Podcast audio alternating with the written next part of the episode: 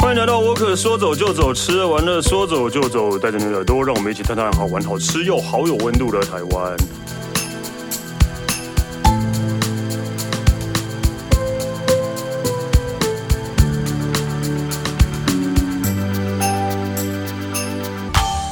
嗨，大家好，我是史丹利。这一集我们要来聊台湾，然后这一集我们呃来聊的地方，其实我们之前好像也有聊过，但是是因为不同人聊。之前是佩岑来，然后这一次我们欢迎 Alan。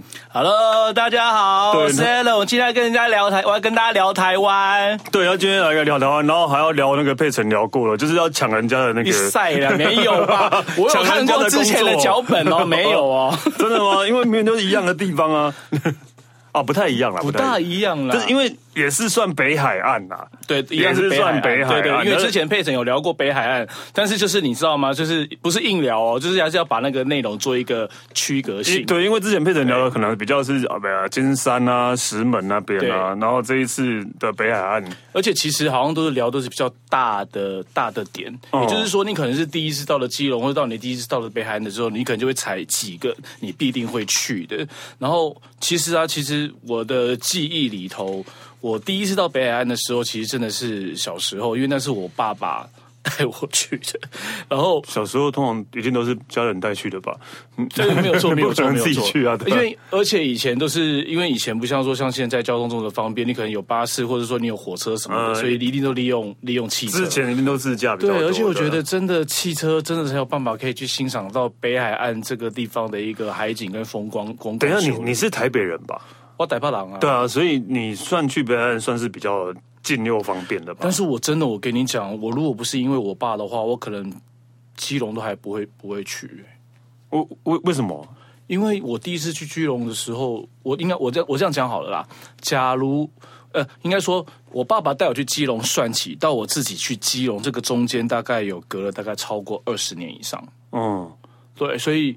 我爸爸带我去基，同曾经带我去基隆夜市吃过饭，曾经带我去北海道，呃，去北海岸石门洞等等的。我跟你讲，事隔二十年过后，所有的记忆跟我去过的地方，我任何没有印象，我完全没有印象，一点印象都没有。其实我也是啊，对吧？说我小时候去的地方，好像也都没什么印象的。对，但是就但是你印象当中，就是隐隐约约，好像还是会有一些片段的一些画面会在你脑子就这样蹦出来。譬如说啊，你可能想到就是石门的十八王公。啊，然后那个罗宾大罗宾大的阿伯在卖的一小小颗的蚂蚱啊，对，我的印象可能就是这个样子，我的印象也是只有这个样子，我只知道十八王宫而已，对，然后还有那个是还有那个对，一定要吃那个吧，长包，对，然后可能到石门洞还要吃那个石花冻。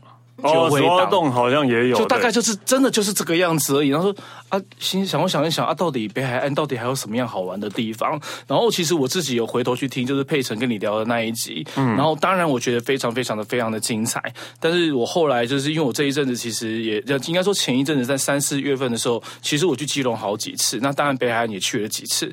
那后，来才发现就是说哦，原来有一些乡间的地方，或是在隐藏在深山里面的一些隐藏版的景点。点居然是这么这么这么的美，所以你知道吗？其实我永远都在走那种知性故事故事线。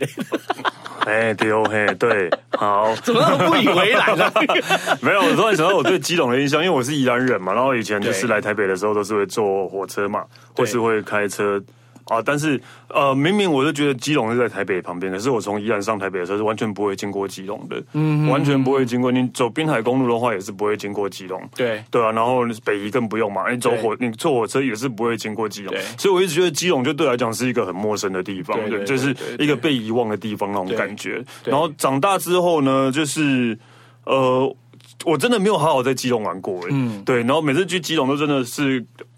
要去搭船，那个 游游轮、游轮、游轮、游轮，搭船就去搭船，然后然后到基隆看到。港口哎，港口弄的感觉也还不错的感觉，对啊。然后现在西隆港很漂亮，对对对，真的很漂亮的感觉，真的很有国际的范哦，真的真的真的真的很有国际范。对，然后疫情疫情期间不能出国，那时候可以可以搭船的时候，真的就有点像要出国的感觉，这样。也是了，虽然只是搭到花莲而已，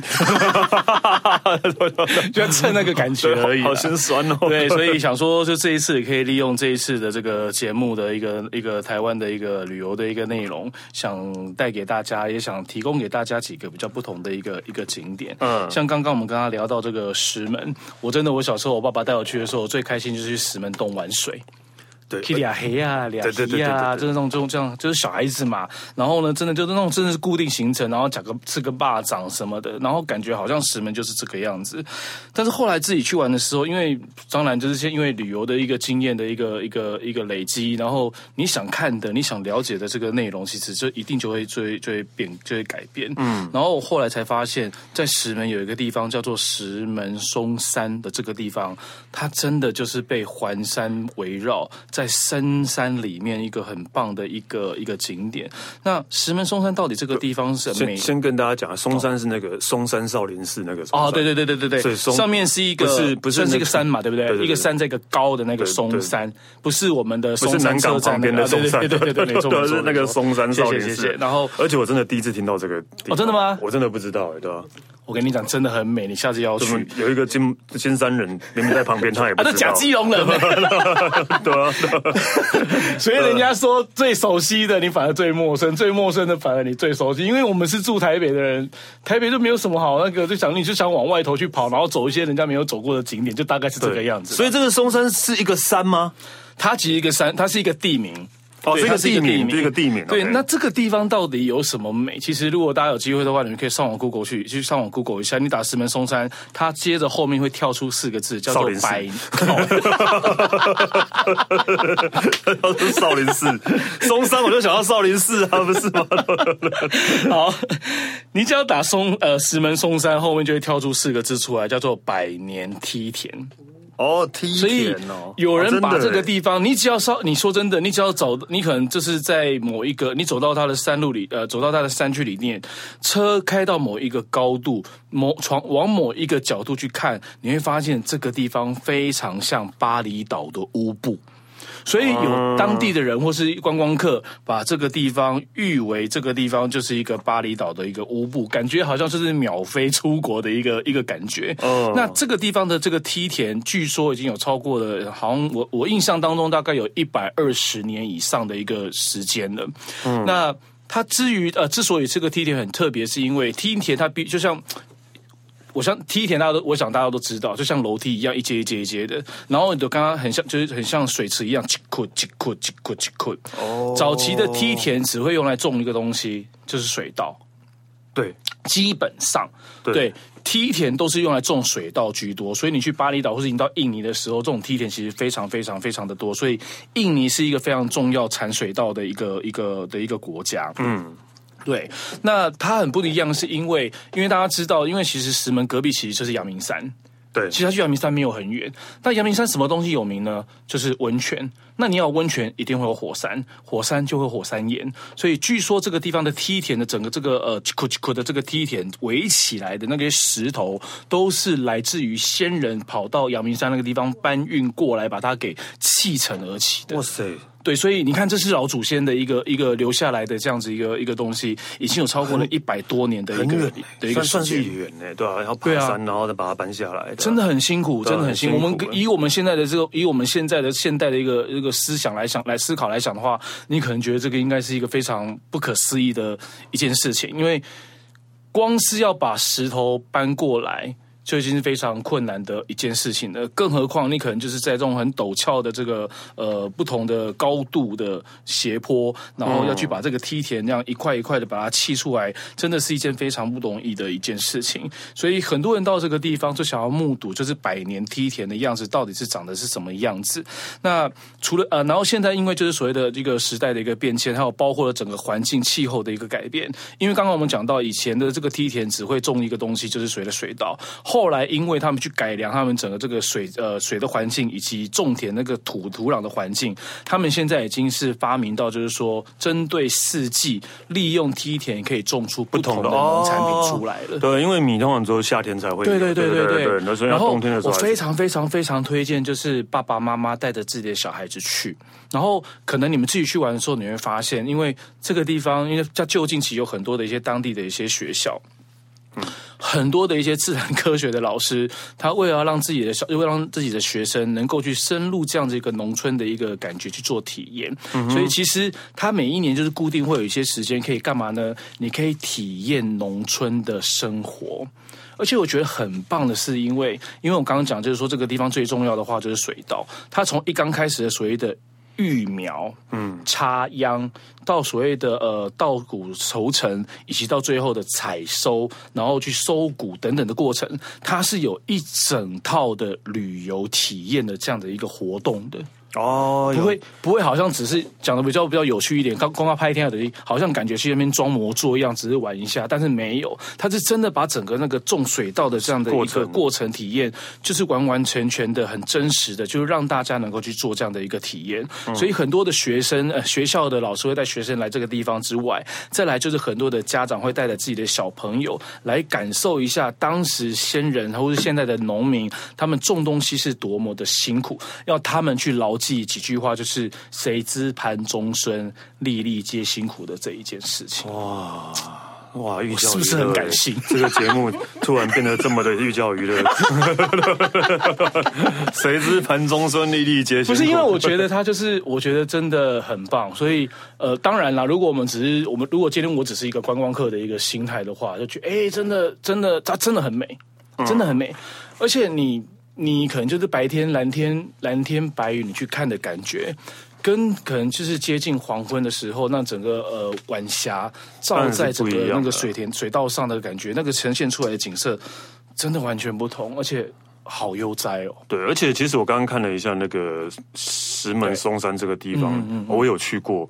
哦，旁边，立功都旁边有一个青山瀑布。啊，对，旁边有一个青山瀑布，其实走起来还蛮舒服的，那边很美，有一个有一个步道，我就走过那个。其实其实你现在讲那个青山步道，还有包括了就是石门松山这边，我觉得我觉得也因为就是被绿意，就是被环，就是被这个所谓的山山峦环抱的一个关系，嗯，所以其实你夏天去这边，你会发现比你在台北市区会来的更。更舒服，对对，对，因为一有海拔，再是因为有绿地的关系，所以这个地方你会觉得相对的，就是会很轻松自在之外，你也不会觉得那么的热，所以有的时候你可能开车去那边，其实你可以准备一些就是。可能有点太 太 gay 掰，但是就是真的就是你可以带个咖啡啦，或带个茶啦什么的，啊、找一个适合的地方，啊、车你就停下来，从高要往下看整个梯田，然后喝着咖啡，喝个茶，是真的很不真正的野餐啊，这才是真正的野餐，我真的去什么华山草。我好推荐大家真的要去石门松山，因为你可能很没有办法想，就是说哦，原来台湾有一个这么棒的一个一个一个梯田，因为你可能想说种水稻不就是在东部花东，或者说可能江南平原那一带。才会有的事情嘛？没有哎、欸，其实一百多年前，其实，在基隆这个地方，早就已经在送水稻了。对啊，所以真的，我那时候去青山瀑布的时候不知道，不然应该可以就近就跑去旁边看了的，是不是？下次应该那个可以去看看，我觉得真的。去看看石门松山，对，石门松山。那跟大家聊完这个百年梯田，哎，我们。来提升一下我们的那个艺术气质，好，可能这个地方有点拔辣啦。对啊，这不是大家都知道的地方了。哎，大家都知道，不一定每一个不一定每一个都去过啊。应该校外教学都会去吧。好，要跟大家分享这个地方呢，就是位于在这个金，算是应该在金山，就是在呃这个呃朱明美术馆。那呃，我觉得。美术馆的东西，其实我说真的，因为 Alan 我也不是一个专门的一个艺术家啦，我我对于美术说呢，只是真的就是皮毛的皮毛而已，所以艺术的东西我不讲。嗯，那为什么我想要推荐这个地方？是因为它占地非常非常非常的大。对啊，因为那个地方占地才有将近有三万平，非常大。那去到这边，我觉得它的环境很吸引我。对啊，其实对，因为因为很多那一种就是，例如说台台湾的旅行团也都会特别跑到朱铭美术馆去看，对对。对，南部来的啊，对那很多，而且其实连包括了国际，就是像什么呃国外的旅游团体都会都会来，因为其实朱铭老师真的是享誉海内外。我有一位法国的，因为我的朋友的先生是法国人，嗯，然后他就对于朱铭老师是这种整个就是。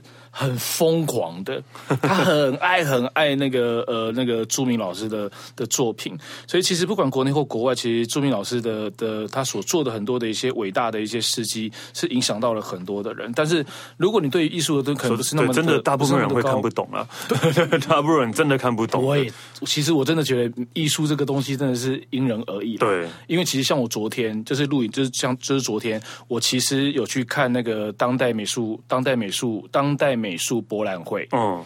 然后我说真的，我进去之后哇，好多艺术作品我都不知道在干嘛。对，但是其实就是看不懂，但是你还是会有自己的角度来欣赏这样的东西啦。对，所以那个像朱朱明老师的那个雕刻，嗯，你真的一般人都觉得啊，就是石头啊，就是啊啊啊变这样。可是其实呃，如果你了解到它背后的故事，对故事或者创作的作品的一个理念的话，或许你就可以领悟出一些什么东西来。对对对对对。但如果真的都不想的话，在那边那个环境其实是很舒服的，是不是？真的是。我觉得，我觉得。的作品是当然，就是你到了著名美术馆，无非就是欣赏他很棒的这个作品之外，再来我觉得是因为他这个环境非常的好，嗯、所以你会发现有很多的一些小孩子，很小小孩子或是长辈很大的，可能他们对于艺术品是可能不是那么的那么的。了解，嗯，甚至可能不明白，但是其实环境这个地方其实会影响到他们的人，所以因为它高高度也够高，所以你也可以看到整个这个金山山系山脚下到底是怎么样的样子，然后也可以如果说远眺那个整个能见度如果高的话，你也可以欣赏到整个沿海，甚至可以看到海岸线，对，也可以看到海岸线，哦、所以我觉得美术馆它之所以会选在这边，因为其实它当时也是费了很大的力气才把这块地给。征收回来的，给买下来的，对，所以当然他也是经过了很多的人、很多的人的支持啦、努力、赞助啊什么的各方面，不管怎么样，但我觉得它不只是只是一个美术馆，同时也占有了整个基隆金山这个地方非常棒的一个地理优势。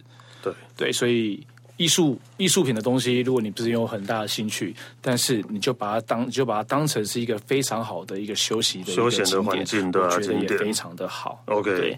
对他不管上山或下山，可以顺便绕去金山老街吃个好吃的东西啦。到底要讲一次，到底为什么金山的鸭肉是有名？那边是很多人养鸭吗？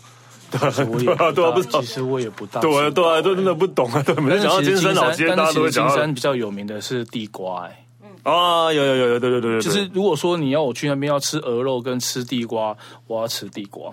那它的地瓜是真心好吃。对非常好吃，我每次去我一定会买一两袋回来，但是可以不要一直涨价嘛？因为真的很贵，产量越来越少了。哦，原来是这个样子。山地瓜，哦，假金山地瓜，对，不是很多很多都知道，不止金山地瓜，就是你这个地方一旦这个产这个作物是有名的话，一定会卖到就是。不够啊，然后所以有很多从外面买回来烂泥松树也有啊，也是假装啊，就像我跟你讲，就像我的那个花莲的那个呃种柚子的朋友都跟我讲说，其实很多台南的麻豆麻豆柚根本就不是麻豆柚，都是花莲过去的。对哦，原来是这个样子，就是就是你看，大家都说夏威夷的沙滩很漂亮，Waikiki 那个沙滩的沙其实都是从澳洲去的一样，真的？真的真的真的真的真的，我没有骗大家，但是从澳洲运过去的，对吧？所以反正。就是就是这样了，大家那个环被环境影响，开心就好。没错，没错，没错，没错。那既然讲到这个金山的话呢，那我想要再跟大家介绍一个比较特别的一个点。然后其实这个点呢，在在好几在八八九年前吧，这个地方曾经发生了一个非常大的一个一个新闻，我们就可以顺便跟大家稍微聊一下。要跟大家分享这个地方是金山清水湿地，我真的不知道。金现场的金山人又不知道有这个地方了。啊，唔到讲北海岸，你拢奇怪啊？不是，谁要去湿地，让人去海边呢？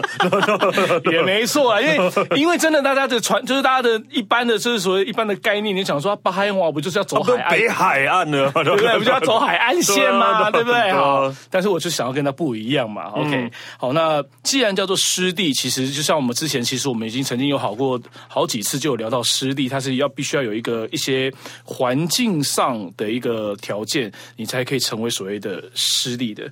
那因为湿地它其实它是提供了非常多的一些生物以及动物生存的一个的一个的一块地方。嗯、那再来在还没有讲到跟刚刚讲到就是说一个故事之前，那其实清水清水湿地这边有一个非常非常漂亮的一个呃，应该是莲花田。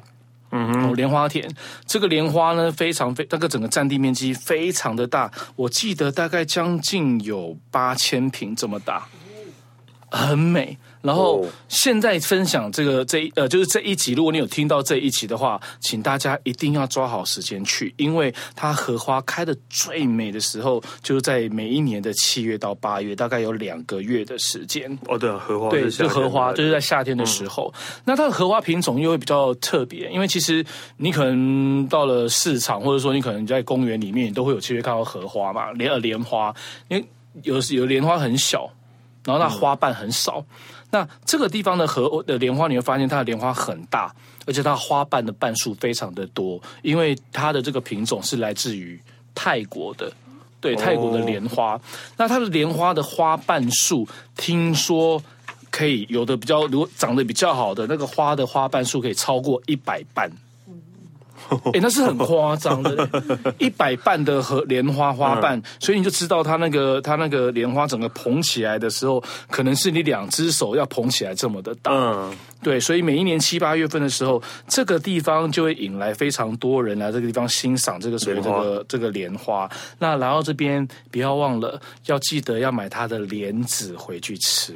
啊，对对对，莲花对。然后你看，我们刚刚讲，就是说我们到那个石门松山，我们可以体验农田的那种生活，对不对？然后这边的话呢，你那个莲子啊，你可以去找那种还没有拔、还没有剥出来的，嗯，因为大家知道那个莲，因为莲花只要凋谢之后，就是剩下一个怎么讲？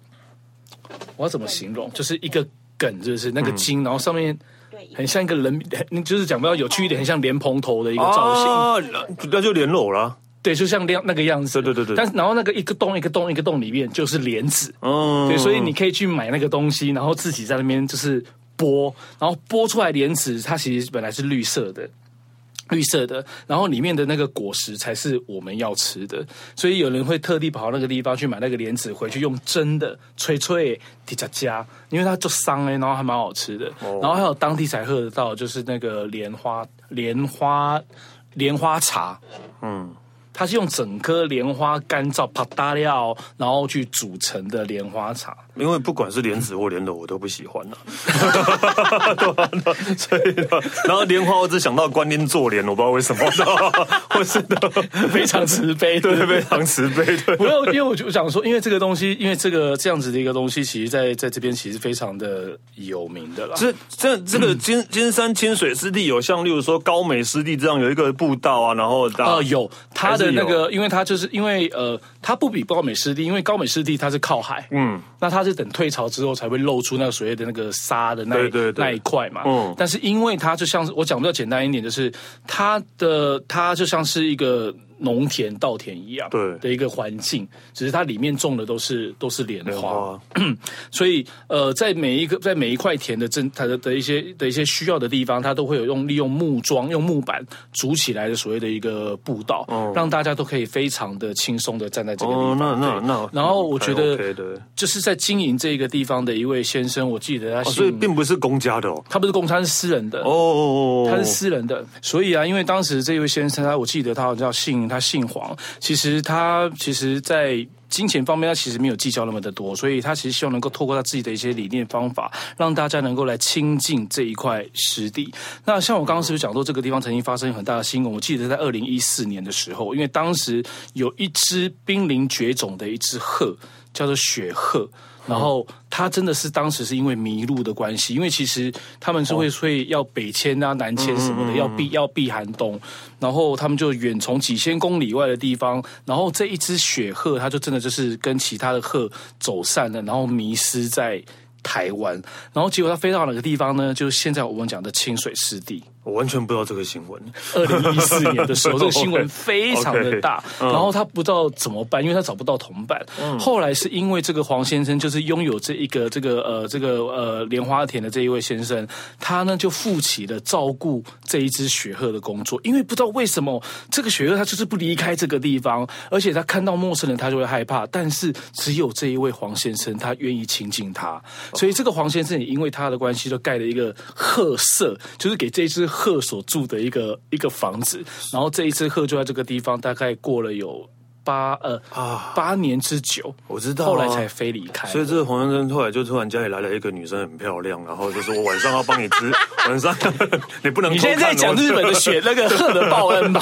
不能偷看我织布，然后对对对对，就是这一个嘛。但是我想的这个故事，它是这是真的，你们在网络上可以看得到。所以其实有的人来到这边，就是一就是看这个所谓的这个很漂亮的荷莲花之外，再来就是大家想要看一下，就是当时这只麋鹿的这个迷失的雪鹤为什么会降落飞到这个金呃金山湿地的这一块地方？Okay. 所以我觉得它是一个一个瑰宝啦，一个瑰地，很棒的一个一个一处一处环境。好，对，所以有机会大家可以来到金山清水湿地，非常的好。那我们再把这个地点呢稍微拉到别的地方，就比较靠更靠近，就是那个呃基隆市的市区了，嗯、就是万里。那可能大家大家想到万里，可能第一个会想到就是龟吼。渔港对对不对？可能吃个吃个好吃的这个海鲜啊，好像感觉就是好多家，哦，对不对？龟吼的海鲜好多家，太多了，非常多。但是我就是想跟大家介绍不一样的。嗯，刚刚看完了莲花，每一年的这个呃四月份到七八月份的时候，还有另外一个花就开在万里这个地方，就是绣球花。哦，对，那可能大家讲做绣球花的时候，可能大家会有个反应，就是其实，在阳明山这边，因为大家知道阳明山很有名的就是那叫什么？嗯，海域，海域，对，海域。海域之外，其实阳明山有一个地方绣球花也很有名。那既然阳明山已经有了，那我这个地方为什么要讲？因为万里的绣球花的花田比阳明山的花田的规模要来的更大，是是规模大还是花本身比较大？呃，规模大之外，这个地方的品种比阳明山的还要多哦，真的哦，对，然后还要多，所以很多人都会来到，就是来到这个万里这边，就是吃完了这个海鲜，或是还没吃海鲜之前，就会先来到这个所谓的万里绣球花田来参观，而且这个地方也是私人的。绣球花政府管理，所以又是私人要收门票吗？呃，刚刚讲的莲花田不用，然后我记得绣球花田要，然后我记得它的票价没有很贵，我记得好像它只着收好像是一百块钱，还多少钱？哦，我觉得很合理，非常合理，因为它规划的非常非常非常的好，非常的好。那我刚刚跟你讲，我刚刚跟他讲，就是说这个地方的这个呃花，绣球花的花田，大过于台北的阳明山这个地方，你知道有多大吗？比它大概九倍。你说花本身呃那个整个规模，哦、整个规模，整个规模是远超过阳明山九倍这么的多，哦、所以请大家千万不要忘了，因为每一年它的花季就是从四月到四月份到七月底，大概将近有四个月的一个时间。真的，大家找找时间，暑假的时候或者平日或者周末的时候，找时间去这个地方去看一下，因为真的非常美。这个时候去就是已经开始，现在这个时候已经是一个很棒的一个一个季节了。对，五月到七月的，因为可能大家讲就是绣球花好像只有一种。品种没有哎、欸，其实有很多同样的花不同颜色，但它品种可能不同。对，譬如说，可能我们想这个好，呃，薰衣草好了。其实薰衣草它，据我所知，我知道的薰衣草的花种就有六种了。对，所以薰衣草它的花期从头到尾，它开花的时间有的时候可以拉到四个月。哦，对，有的比较早开，有的比较晚开。所以绣球花也是一样。所以花的品种不同，它开花的时间就会不大一样。所以万里的绣球花田，趁这个时候非常美，快点去，一定要去。到七月，对对对对对，五月到七月是最最美的时候。对，所以我们把这个靠海的地方啦，或者是所谓的这个深山里面的这个环境的景点讲完之后，我们再把这个地点呢再拉回到。的给朗七，对，然后呃，基隆大家知道它有名的就是它著名就是港口，对。所以有时候我都把它想成，它就像是日本日本的横滨港一样的一个一个概念啊。你说因为在台北旁边这样，对，在东京旁边这样，是这个。我在想会不会太那个？是这样的想法嘛？我懂，我懂，我懂。OK，就是我用用这样的比较，可能大家就会觉得好像感比较比较有那比较有那样子的一个一个感觉。嗯。所以以前的，当然现在还是一样，因为以前的台，因为以前也好，或现在基隆港，它占了一个非常举足轻重的一个地位，因为它还是世界非常著名的、很重要的一个国际国际港口。你知道以前基隆港出出去的东西什么最多到日本吗？不知道。香蕉哦，对，出然后出去哪里呢？就是到九州。嗯，九州的那个呃，好像是博多港吧，嗯、还是小仓的那个的那个地方，嗯，这这是这是真的。那有港口，它其实它就有很多不同的一些外来国际的一些一些文化，就会影响非常的深。所以其实如果大家到这个基隆，到基隆的基隆港附近也好，或者你深入到了基隆市区呃市区的一些某一些街道里面，你会发现有一些国外的一些气息，其实非常的重。哦，对啊，因为毕竟那时候也算是就各国商品往来都在那边是开始的，对。对，而且你看，你开船的船夫或者说船长啊什么的，是上面工作的人，不同的这个国籍的这个呃呃船停靠在基隆港，他们一定会下船，下船一定要吃喝玩啊，什么都会有。嗯。那在当时有一种非常有趣的一种，它算工作吗？应该说是一种交易买卖吧。嗯，就在这个地方就慢慢慢慢诞生了，叫什么呢？叫委托行啊，就是那种舶来品的买卖，对对对对对对，早期还蛮多的其实我以前小时候，我以前小时候啊。不懂得什么叫委托行，因为以前都叫舶来品店。对啊，对，就是我们在台北的时候，因为那时候没有接触到基隆港，所以不知道什么叫委托行。所以以前早期之前，你可能想买一些真的就是所谓的那种国际的品牌，嗯，就是我们想所谓的精品好了，或是比较好看的鞋子或者衣服，比较高档的鞋子，真的绝大部分百分之八九十吧，听说都是从基隆港那个地方有人把它带回来的，然后委托当地的店家来卖。所以为什么叫委托行？是这个样子的，就是常就是常常常跑船的，常去国外的，就会就是帮忙带一些就是台湾买不到的东西，对，然后回来到时候，因为基隆是最近的地方港口，然后就我就是在那边卖这样，对对，对，所以什么都可以卖哦，对啊，什么都可以卖，什么衣服啦、手表啦、鞋子啦、袜子，反正你想得到的东西，连吃的啊什么的都会有。所以在我还没有接触所谓的这个委托行的时候，其实我知道就是舶来品店。那我要跟大家介绍什么呢？因为台在基隆的市中心，我觉得让我觉得。很有小时候的一个记忆，是因为在市中心里面有一个区域呢，叫做基隆市委托行街。现现在就叫委，也是叫委托行街。现在也叫做委托行街，就是那个街名就叫委托行街。对，应该说那一个区域，那个委托行街。嗯，然后很多的一些委托行到现在都还保留的非常非常非常的好。然后你真的你去的时候，你可能看到那一些店家，我每次只要站在那个店家，我都会想到我小时候。在西门町，我看到那个 那个舶来品店，那个感觉就开始会会做比较，然后真的就是有一种很复古，然后又充满了很多的一种怀念的一些记忆啊，在这边。哦，委托行街。因为这边，因为这个地方，因为因为这个地方其实真的现在已经非常的没落了。因为不管是现，不管是以前的人，或是现在年轻人，其实大家为了要工作啊什么的，都离开，大家都离开离开基隆，可能到这个最近的台北市去寻找更好的工作的机会。所以其实现在这个地方其实不比以前。前那样子的繁华，那也因为现在的这个他们当地的一些官员想把想要把这个地方再一次的把它恢复到以前那样子的繁华的样子，所以他们花了很多的时间来整这一块地之外，同时也花了很多时间，希望有很多的年轻人能够有点返乡，然后做一些当地的一些文创的东西，把这个地方呢再一次的创造更多不同的一些经济的一些繁荣。所以你进入到委托行的时候。委托行区除了它原有保留的一些店家，什么店家？我刚刚讲到的舶来品店，嗯、甚至你会看到还有那些舶来品店哦，还有，然后还有就这样很勾扎、很勾扎洗，外面会有霓虹灯在转的理发厅哦，还有在烫那个三本头的哦，然后还有就是在做，试试还有在做那个那种就是很坚持他的那个理念，已经六十年不变的一家那种西装，那种专门在做西装的西装店，嗯。对，然后当然，现在因为年轻人的加入，也有一些所谓的文青文青的店。我现在因为我刚好在搜寻，然后我现在看到就年轻人很多会有一些什么，例如说有居酒屋也有了，对，有居酒屋，然后有卖挂包的哦，对，这个挂包很好吃。对，然后咖啡店当然有嘛，对对对对对，有一个酒吧叫皮卡酒，对对对对，皮卡酒，对，为什么它叫皮卡酒？你知道吗？啤酒咖啡，beer 咖啡酒。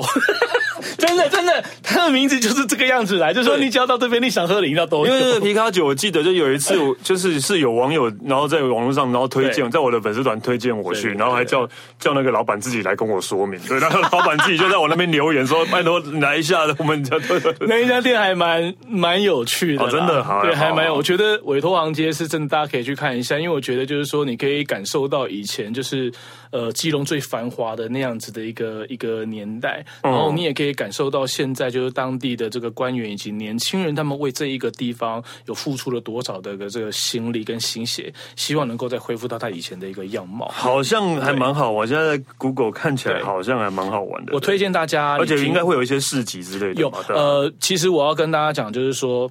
周五、周一到周五的时候，你可能就是要傍晚的时间，就是我所谓傍晚，就在四五点过后你再去，因为那时候很多的店家才会有。那刚刚 Stanley 讲到所谓的的市集，你就是要每周末每周的周末，OK，然后他就是会很多的一些摊贩啊，一些文创的东西啊，就会摆在那边，然后就非常的热闹，很热闹，好哎。我很推荐，我很推荐大家，我很推荐大家去这边去走，去走走的。那你走过委托行街之后，其实因为刚刚我们聊到，就是说早期之前这个地方有很多的，就是因为港口，所以有很多的外籍的人士就会进进出出、进进出出的。嗯，那你也知道，船夫或在在船长或者说在船上工作的人，外国人，他们一样都会思乡情切。对，那找到一个地方，总是要有一个地方能够去。发泄他们自己的一些情绪，或者说能够借由什么样的方式，能够让自己不要太想家。嗯，所以于是这边呢，在当时呢，就有所谓的酒吧一条街。哦，这一条街呢，对对对，叫做哥伦布酒吧。那大家知道，哥伦布是发现新大陆的一个非常著名的一个一个欧洲的一个欧洲人，所以外为什么这个地方叫哥伦布酒吧？就是对于那些外国人来讲。这一个地方就是他们的什么哥伦布，就像是一个新大陆一样。所以这个地方这一条街，其实当时你可能现在已经没有办法去感觉、去想象，因为现在这边它就是老宅。嗯，但是这个地方在当时这个地方充满的都是外国人。讲的比较夸张一点，可能在那个在在基隆港最繁华那个年代，全台湾外国人聚集最多的，应该就在这条街上了吧？对，然后当时这个地方听说塞了大概有二十多家的酒吧，哇，好开心哦！二十多家，但是因为现在就是慢慢慢慢的已经萧条了，然后店家一家一家的关，然后只剩下唯一的一家酒吧。当时留下来的，对，这家酒吧已经大概有一甲子的时间了，然后它一样保留的原本的那个酒吧的名称，就叫做哥伦布酒吧。嗯，所以它里面的所有的装潢非常的复古，它完全没有变，对，完全没有变。哦、然后真的你知道吗？有很多当时经过这个年代的那些外国人，他为了要去找寻他当时去的那个酒吧，他们真的就再回到这个地方来。对，所以这个地方其实非常有故事的。它很有故事，然后也到到现在在当地还是非常受欢迎的一个的的的一家店。所以如果你晚上喜欢喝酒的人，对对对，你你真的可以去那边去感受一下当时。他这个地方其实他安抚了很多的外国人，对，那种异异异乡工作的外国人的心，对对对对对，就因为是那种真的是以前那种美式复古的那种感觉，就是以前就就是啊，最简单的形容，可是现在大家应该不懂，就是朱延平的电影都会出现的酒吧，大概就是这一种，一共七匹狼啊，对，类似那一种啊，对啊对啊对，对，朱延平七匹狼来的一叫来的，对对对对，然后你进去，然后你进去的时候，他就播着可能就是在六七年代那样。样子的美国的一些乡村或者是一些六七年代的摇滚的一些音乐，然后会有那个撞球台，然后 会有那个飞，对啊，对啊，就是那种感觉啊，对啊，现在要找这种很难呢。我跟你讲，如果你喜欢这种这种所谓的以前的美式的这种所谓的酒吧，不要不要说美式了，就是西方的一个酒吧文化的话，那请大家就前真的要去这个呃这个哥伦布酒吧，哥伦布酒吧去走，我还蛮有兴趣的。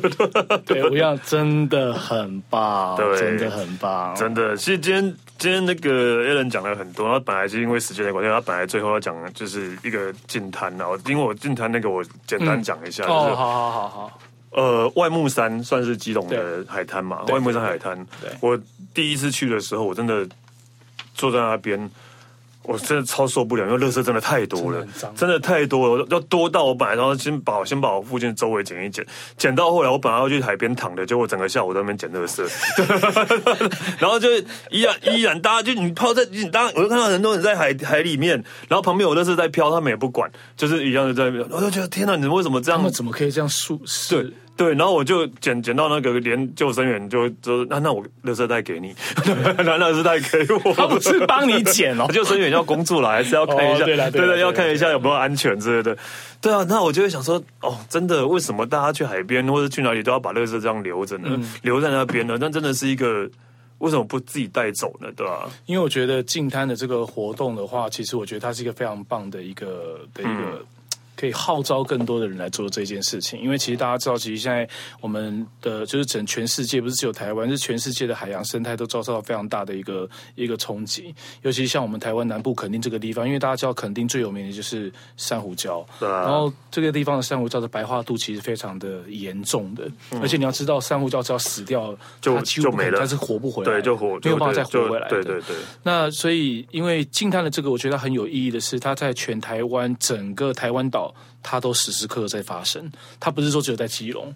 你可能到东北、东部、北部，反正是沿海地区，有很多的企业，他们就会在固定的一些时间，会号召所谓的义工，大家来做这一件很有意义的一些事情。我当然觉得进摊很有意义，但是先最主要，大家可以不要乱丢垃圾嘛，对，垃圾自己带走，这样就不用进摊了。没有错，对啊，对啊，没有错。你我觉得这个是一个很棒的一个重点，是你如果少了这个事情，就不用后就不用再进摊啊，对啊，为什么不把自己垃圾带走？你不要因为你自己的贪图一时自己的方便，但是你却造你造成的不是说别人不便，而是更严重的是，你已经直接影响到整个自然生态跟海洋生态的问题了。对啊，所以大家真的好！